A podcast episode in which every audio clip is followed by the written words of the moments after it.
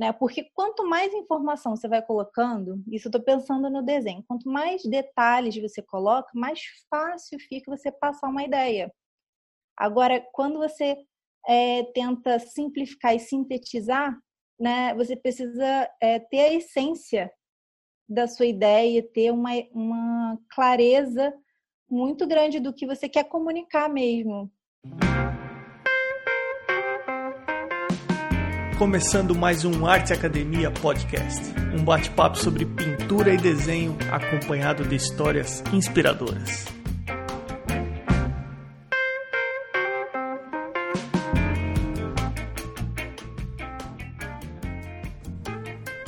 Espero que esteja tudo bem por aí com você. Encerraram ontem as inscrições para os cursos do Arte Academia em 2020. Ficaram abertas por apenas quatro dias. E se por acaso se inscrever para os cursos é algo que você consideraria, passe a fazer parte da lista de e-mails lá do Arte Academia, que é por lá que as novidades e promoções são informadas com antecedência. E é muito simples, basta ir até o arteacademia.com.br e baixar o e-book gratuito sobre teoria das cores ou fazer algum dos cursos gratuitos disponíveis lá no site. Com isso, automaticamente você passa a fazer parte dessa lista. Sempre tem alguma coisa acontecendo lá no arteacademia.com.br. Vamos então direto para o nosso bate-papo com a multitarefas Rayana Cassiano. Rayana, seja bem-vinda ao podcast. Obrigada, Emerson, pelo convite. Fiquei muito feliz mesmo de poder participar aqui com você e vamos lá. Aonde você está? Eu sou do Rio de Janeiro. Eu sou do Rio. Eu moro na Barra, mas eu já morei em Goiânia também, foi onde eu abri meu estúdio. Morei fora também do Brasil, um período. Bacana. Mas é, foi, foi, foi temporário mesmo. Você teve um momento que você se conscientizou que você era artista ou não? Olha, Emerson, essa pergunta é assim, a minha história começou com a minha mãe, né? Acho que não só por motivos óbvios, mas ela foi a pessoa que mais me incentivou desde criança a começar a fazer curso. Ela me botava para fazer atividade, de, assim, no período fora da escola, né? Então, com nove anos, eu já tinha entrado no meu primeiro curso de pintura. E eu fiquei assim, o que, que eu tô fazendo aqui? Eu só tinha velhinhas tá, é, pintando a óleo. Eu lembro até da minha primeira pintura, que foi uma borboleta, assim, uma coisa. Mas eu fiz esse curso e saí. Não foi uma coisa que me chamou atenção. Mas quando eu tava com 13, 12, um pouquinho mais de consciência, né? De 12 para 13 anos, eu pedi para minha mãe me botar num curso de desenho que tinha. Eu falei, mãe, acho que esse aqui eu vou gostar. Você pode me colocar? E daí, Emerson, eu não saí mais desse curso. Eu fiquei anos como aluna, como aprendiz. Lá eu fiz dos 13 aos 17 anos. E depois eu virei professora nesse mesmo lugar. Então, assim, da maneira que você começou, você foi direto. Porque, assim, tem, tem gente que começa como você desde pequeno e aí vai naturalmente. Tem uhum. gente que passa a se envolver com arte depois dos 30, depois dos 40. Para você foi natural, então? Foi muito natural, assim, porque eu não. Nessa época que eu fazia o curso, que eu era adolescente, eu queria ser engenheira, na verdade. Eu fazia o curso como hobby. Eu sempre fui pro lado mais da matemática e tudo mais. Quando eu entrei no ensino médio, comecei a flertar com a arquitetura, porque eu já desenhava, falei, posso incorporar isso na minha profissão, por que não? Mas no terceiro ano do ensino médio que eu fiquei assim, será que é isso mesmo que eu quero? E aí na hora da inscrição do vestibular eu falei, vou colocar para Belas Artes. E aí foi uma virada assim muito inesperada para minha mãe, para toda a minha família, assim, que todo mundo falou, nossa, Rena que ia ser engenheira ou arquiteta, né, na época, eu acabei entrando em artes. Eu fiquei, assim, aí isso foi muito, muito legal, porque calhou no momento que eu estava virando professora mesmo, no, nesse estúdio que eu fazia aula, que eu fazia curso. E aí eu falei, será que é isso? ou não será. Eu não tinha me dado conta de que eu ia seguir nesse caminho de arte, sabe? Não mesmo. Mas. Até o momento que você decidiu entrar na faculdade. Então, até na faculdade, quando eu estava cursando, era licenciatura em educação artística, eu achava que eu ia ser professora e não artista. E eu falo, não, eu gosto de dar aula, eu gosto de ter o contato com as pessoas, de de conhecer e de ajudar as pessoas a crescerem. Então, na minha cabeça, eu era professora, eu não era artista. Entendeu? Eu, eu trabalhava com arte, mas é, não tinha caído a ficha mesmo. Mas, assim, no decorrer da faculdade de cinco anos, a ficha começa a cair. Né? Eu cheguei a dar aula, você ter uma ideia, de desenho geométrico no colégio de aplicação aqui. Desenho geométrico, não tem nada a ver com arte. Né? E, e aí, é, depois, eu, eu dei aula lá por dois anos, fui concursada lá. E eu falei, não é isso que eu quero. Eu quero uma coisa mais artística. Então, continuei. Quando eu me, eu me casei e mudei para a Alemanha. Né? Fiquei lá dois anos. E lá eu fiz muito curso. Fiz curso de fotografia, fiz curso de modelo vivo, pintura ao ar livre, aquarela e comecei na ilustração digital. Quando eu voltei, eu mudei para Goiânia. Eu não estava mais aqui no Rio de Janeiro. E aí eu falei, o que, que eu faço da minha vida, né? Trabalhar de casa é chato, é chato pra caramba. Ficar sozinha, eu gostava mesmo de dar aula. E aí eu falei, me juntei com a minha amiga, Tamiris Barbosa, e a gente abriu o Esfera, meu estúdio hoje, entendeu? Então tem já uns cinco anos. E aí a ficha realmente de, de ter sido artista assim, foi nesse, nesse retorno da, da Alemanha, que eu queria dar aula, mas é, o, modo que eu estava sobrevivendo era como artista, fazendo encomendas, fazendo ilustração, pintura digital, né? Era um modo de trabalhar de casa e enviar para os outros lugares, estando fora do Brasil, né? Quando você foi para a Alemanha, você já tinha se formado na faculdade? Já, já. Eu me formei e viajei logo em seguida, assim. E como que foi a tua experiência na Alemanha? Que, que memória que você tem dessa experiência? Nossa, é, é outro, outro mundo, assim, né? Eu comecei é, pintura ao ar livre, que era uma coisa que eu não fazia. Aqui na correria, né, da, quando você dá muita aula, você fica um pouco refém dessa rotina, né? Então lá eu tinha muito tempo livre, então era muito tempo para produzir para mim, né, para pintar. Experimentei pintura a óleo também. Eu sempre fui viciada em curso. Eu acho que é por causa dessa lembrança da, da minha infância de sempre ter uma atividade para fazer. Então, lá eu comecei a pesquisar. Por isso que eu fui estudar fotografia também, entender um pouco de luz. É, eu acho que eu estava buscando a minha observação, treinar a minha observação, meu olhar sobre as coisas. Entendeu? Fotografia é muito sobre isso. Qual é o enquadramento que você vai escolher, qual é a iluminação que você vai escolher. E é isso que eu acho assim bem interessante e foi isso que eu trouxe da Alemanha, assim, uma coisa mais ao ar livre, sabe? E aí você voltou para a Alemanha, você fez um contato com a sua amiga, vocês abriram Esfera Studio. Como que tá a tua rotina hoje em dia?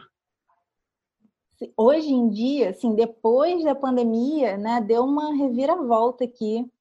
Foi o que eu te falei. A minha rotina antes disso, né, era de dar aula, de sair todo dia, de ter um espaço de trabalho, né, sair de casa, dar aula, ficar é, produzindo lá, do lado de fora e chegando em casa descansar. Agora, trabalhando em casa, a gente precisa ter uma rotina muito mais organizada, muito regradinha né? É, além de, de, ser artista, de trabalhar com arte, eu tenho um empreendimento com a minha mãe, em que a gente vende plantas, coquedamas, então tem essa questão de cuidar um pouquinho do verde, né? É, posso até te mostrar aqui, ó, são isso aqui, ó. Ah, eu ia te perguntar, porque eu não entendo nada disso. E você falou, usou um termo aí, cotedama? Co coquedamas. Coquedamas. Coquedamas. Isso. Então, a gente, eu preciso me organizar muito. Claro que eu estou longe de, da perfeição, mas é necessário um planejamento semanal para fazer. Assim, eu tento organizar é, minha rotina em dias. Por exemplo, dia de dar aula, são dois dias na semana. É, dias de tatuar, eu tenho dois dias disponíveis na semana para tatuar. Então, é, dentro dos dias de tatuagem, se eu não tiver uma tatuagem, eu vou fazer um desenho que vai ser tatuado. Né? Se eu não tenho um aluno naquele dia de aula, eu vou fazer um planejamento de aula de algum curso, né? E tem os dias da folga, tem os dias é, de produção pessoal, que isso é muito importante também, né? Que é, é o dia que eu tiro para estudar, para fazer uma pesquisa, alguma coisa para é, incrementar mesmo o meu repertório, para eu continuar produzindo com a cabeça ativa, né? Que isso eu acho bem importante. Quando você voltou e você abriu a escola, e hoje em dia então você me falou que você está envolvida com tatuagem, com as plantas com a sua mãe, com aulas e também com seu trabalho autoral.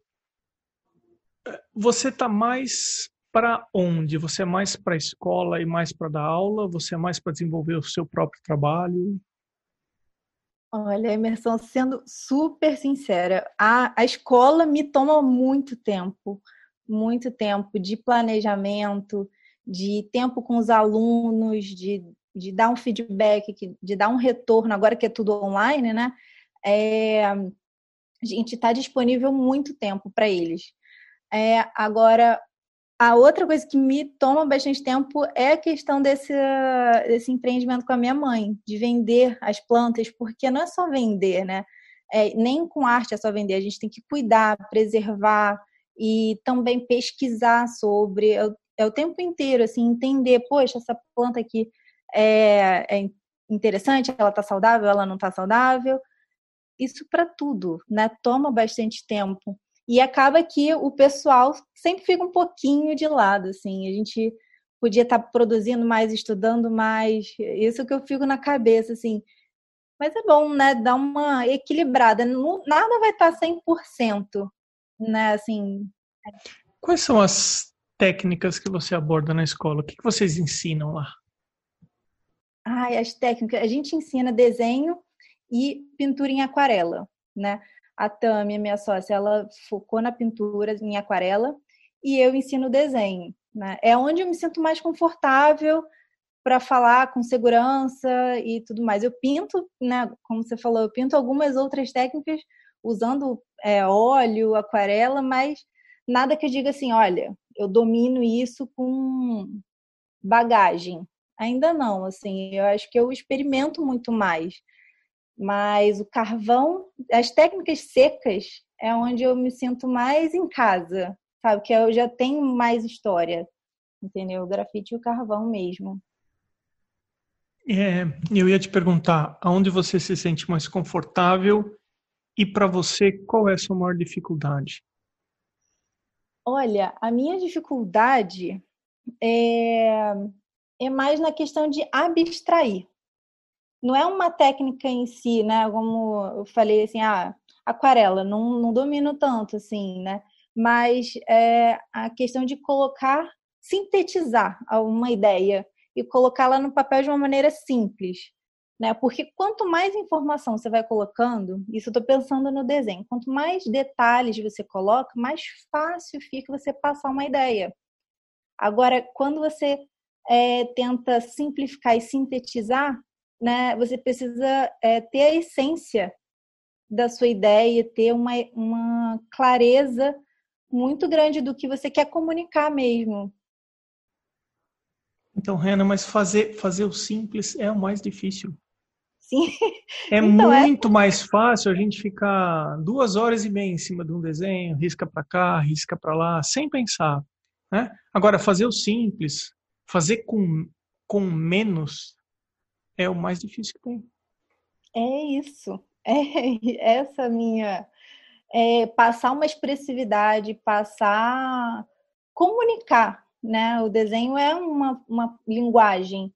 Então, como você comunica com, com pouco, com simples, né? Isso que eu tento o tempo inteiro buscar, sabe? Eu tô curioso para saber em relação a tatuagem? O que, que você leva? O que, que você leva para tatuagem do que, que você do que você aprendeu hoje em dia? Certo.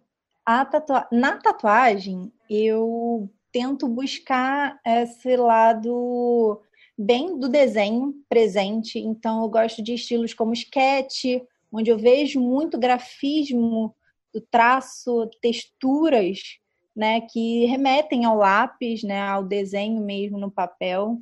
Eu tento me distanciar um pouquinho do realismo e esses outros estilos que, que tendem ao real. É, então, eu estou tentando buscar o meu próprio estilo, que é no que a gente estava falando, na questão de abstração. Então, eu quero buscar limite entre o figurativo e o abstrato, né? Para você comunicar uma coisa, mas sem deixar aquilo escancarado, entendeu? Eu entendi. Eu tô com seu Instagram aberto aqui e você tem uma coisa com linhas muito forte. Seja com a tatuagem, ou até a maneira que você se expressa, e até a foto do perfil aqui é algo que dissolve da, da imagem só para algumas linhas. Uhum. Eu acho que você tem uma abordagem com base nas linhas muito forte, viu, Raina? Sim, é isso. É isso que eu tento trazer mesmo pro pro meu trabalho é essa expressão através do grafismo assim mesmo do desenho, né? Você constrói, apesar da linha ser um, uma coisa abstrata, né? É, eu tento mostrar isso mesmo no meu trabalho de uma maneira geral, assim, carregar essa, esse meu repertório mesmo que vem do desenho, né? Não importa o que eu faça, é, inclusive um parêntese aqui, a minha empresa com a minha mãe chama-se Arte Viva, porque eu tento carregar a arte junto pro, pro que eu fizer, assim, entendeu? Entendi. Então, eu gosto de conversar com professores ou pessoas que dão aula, porque a gente acaba gerando algum tipo de conhecimento ou entregando algum tipo de informação que tem valor para o pessoal que ouve o podcast, que sempre está atrás de informação, sempre quer aprender. Um, e como você dá aula no, no estúdio, eu queria explorar um pouquinho mais isso. Vamos supor que você foi dar uma palestra e que você chegou na frente de uma turma de umas 30 pessoas e que você tivesse que dar alguns recados para essas pessoas que estão estudando desenho, pintura, arte de uma maneira geral, você tivesse que dar algumas sugestões no geral, o que, que você acha que as pessoas mais erram ou no que você acha que as pessoas poderiam prestar um pouco mais de atenção ou fazer de uma forma melhor para ter um resultado melhor? É, olha, a minha primeira dica é que as pessoas aproveitem o processo. Eu tenho muitos alunos que, que chegam ansiosos para alcançar um desenho de nível re, realista, às vezes até hiperrealista. Eu falo, calma, calma. Antes de mais nada, você tem que gostar desse processo, porque não é rápido que a gente chega lá, né? E uma, um outro ponto que eu acho fundamental, que foi é, que eu te falei que eu aprendi lá na fotografia, é observação. A gente precisa gastar um tempo observando o nosso mundo entender como ele funciona, entender luz, entender formas, né? Para daí a gente tentar representar, né? É, eu sempre é, sugiro, ó, vai desenhar uma planta, senta e olha essa planta, vê, vê o movimento que ela está fazendo, quais são as dimensões, altura, largura, como é que você vai representar tudo isso se você não tem repertório visual, se você não tem bagagem né? Então, é observar, gasta um tempinho olhando, só olhando. Desenho antes de ser prático, né, de ser é, uma coisa que você faz com a mão, você tem que passar pela sua cabeça. Então, é, é essa a minha dica, assim, para todos os meus alunos. Eu basto na tecla e perturbo mesmo, sou repetitiva, falo, ó, observa, segura a onda. tem que praticar? Tem. Sem, não estou falando que não. Mas antes de, de sair riscando sem ter muita noção, é olhar, observar o mundo mesmo. E mais uma dica que eu lembrei: é aproveitar, abraçar o erro. A, a gente fica muito frustrado, o ser humano, de uma maneira geral, frustrado quando erra. Mas quando a gente entende que é a partir do erro que a gente é, começa a acertar, você entender o que você fez de errado, para depois seguir no caminho certo, é muito melhor do que você simplesmente, ah, errei, amassa a folha e joga fora. Você está descartando ali uma possibilidade de acertar no próximo desenho. Né? Então, quando é, a gente fica só nessa frustração, é difícil realmente crescer. Agora, quando você abraça o erro, olha, poxa, errei aqui, aqui, aqui, né? no próximo eu já vou fazer diferente. Você está consciente. Né? Eu acho isso são as três dicas mais importantes que eu acho. Então, vamos lá. É, observação, estar ciente da que vai haver frustração com o erro, aprender com o erro, conviver com o erro e e o outro é aproveitar o processo, não ter é não ter pressa de chegar no final. Não é só o resultado final do desenho que pode te dar algum prazer, alguma algum, uma, alguma recompensa, né? É, eu, você me lembrou um caso de uma professora que eu tive na faculdade que ela chegava toda aula com um bloco de revistas e antes de começar a aula ela distribuía aquelas revistas em sala, todo mundo folhava as revistas porque ela falava que nós precisávamos construir um repertório visual. Que não adianta você você precisa observar, enxergar, conhecer diferentes abordagens. Você tem que ter uma biblioteca visual, até para você é, para você ter um repertório maior. E isso que você falou de observação também assim super importante. É, a maioria das pessoas não observa por tempo necessário, por tempo suficiente aquilo que vai representar. Aí o, o desenho não fica convincente, não fica representativo, aí ela se frustra por não ter Exatamente. passado tempo suficiente simplesmente olhando e observando. Exato, exato. Eu tive aula com um grande professor, Bandeira de Melo, né? Que eu fiz pouquíssimas aulas. Quem fez mais foi a minha sócia Tami. E era uma aula de modelo vivo que uma pose só durava três aulas de duas, três horas. Uma pose. Você se pergunta, mas não dava tempo de acabar? Não, porque você tem que observar muito, muito, muito, muito. Entendeu? Então, é realmente, você é, resumiu bem o que a gente está conversando aqui, né? De repertório. Só assim que você consegue uma maturidade artística, né? Saber é, o que já aconteceu também né, na história da arte, o que vem acontecendo né, ao nosso redor, né? Olhar para o nosso lado, assim, quem que está pintando, o que, onde.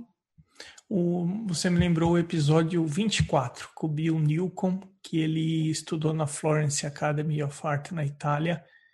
Ele foi meu mentor aqui no curso que eu fiz e ele contou que eles desenhavam um modelo por toda a semana. Eu não lembro exatamente se isso dava 20 ou 30 horas de observação só de uma pose de um modelo. Exatamente. É e ele falava assim: se você desenha 2 milímetros para a direita ou 2 milímetros para a esquerda, tá errado. Você pode medir e está errado. Não, com certeza. Ô, Rayana, é, a gente está chegando no final do teu episódio. Tem alguma coisa que eu não te perguntei que você gostaria de deixar gravado no episódio? Que você acha que é importante as pessoas que estão envolvidas com arte e desenho de alguma maneira, sei lá, ouvir? Olha, a, a minha dica mesmo é essa: pesquisem, não deixem de estudar, mesmo que você já seja formado, mesmo que você já tenha feito muitos cursos. Era o que a gente vinha falando aqui sobre é, repertório visual, é, essa questão de maturidade mesmo artística também vem em decorrência dessa pesquisa, desse constante estudo, né? Eu acho que a gente nunca chega num nível máximo, né? Você é, pratica, pratica, pratica uma certa. Eu estou treinando rosto, eu estou treinando rosto de frente, mas aí eu posso fazer rosto de lado, de cima, de costas de homem, de mulher, nunca as possibilidades são infinitas. Então, por isso que eu acho muito importante continuar praticando, estudando mesmo. Estuda, vê como um professor ensina, vê como outro professor fala aquele mesmo temática que vai agregar, que vai é, às vezes dar um estalo para você que vai ser o diferencial lá na frente, entendeu? Eu acho essa é a minha dica, continuar estudando. E onde que as pessoas podem conhecer teu trabalho? Olha, é, atualmente é só no Instagram mesmo que eu tô é, com o Racassiano. E tenho o, o arroba do meu curso, que é o Esfera Estúdio, tá? E a gente tem um site também, é, onde a gente é, vende nossas ilustrações. É, você pode fazer um orçamento para tatuagem também, que é o esferaartstudio.com.br. E também tem o a parte com as plantas da sua mãe que chama Arte Viva. É uma arte viva, bem lembrada, Emerson, obrigada. Como, como, que é o nome daquela planta lá que eu não que você falou? É coquedama. Coquedama. É uma é um arranjo parecido com bonsai. É assim, uma técnica japonesa, né? O coquedama é um vaso natural. Depois eu te explico. então tá bom, não, vou, vou dar uma pesquisada, vou dar um Google aqui para saber o que, que é o Coquedama. Rayana, brigadão, viu, de você ter separado um tempo aí na tua agenda multitarefas para participar do podcast. Valeu! Nada, obrigada a você, Emerson, um abraço. O Arte Academia Podcast conta com uma lista de apoiadores e eles são para que esse projeto continue acontecendo. Eles foram até o arteacademia.com.br, clicaram em podcast, depois em apoie o podcast. E os apoios são a partir de 10 reais mensais. Considere ser um apoiador também do Arte Academia Podcast e eu agradeço. Considerando o arroba na frente, a seguir o endereço no Instagram dos atuais apoiadores. Irmigard, underline desenha, Pellegrini Ivana, Fabiano Araújo Artist, Mônica Mendes Artista, Barbizon Atelier, o artista criativo, Sérgio underline Fuentes, underline Ilustra, Rogers.artist, Duarte underline Vaz underline, Mário Sérgio Freitas, Amanda underline Novaes underline Arts, Patrícia underline PV, A.casa.a1, Janaína underline Aquarela, Arte Gravura, Mari.delmonte e o Eliseu Gringo Álvares. Você pode também ser um apoiador anônimo e eu agradeço aos que optaram por apoiar dessa forma. Esse foi o episódio 73 com a Rayana Cassiano. Eu sou Emerson Ferrandini, obrigado pela companhia e até o próximo episódio do Arte Academia Podcast.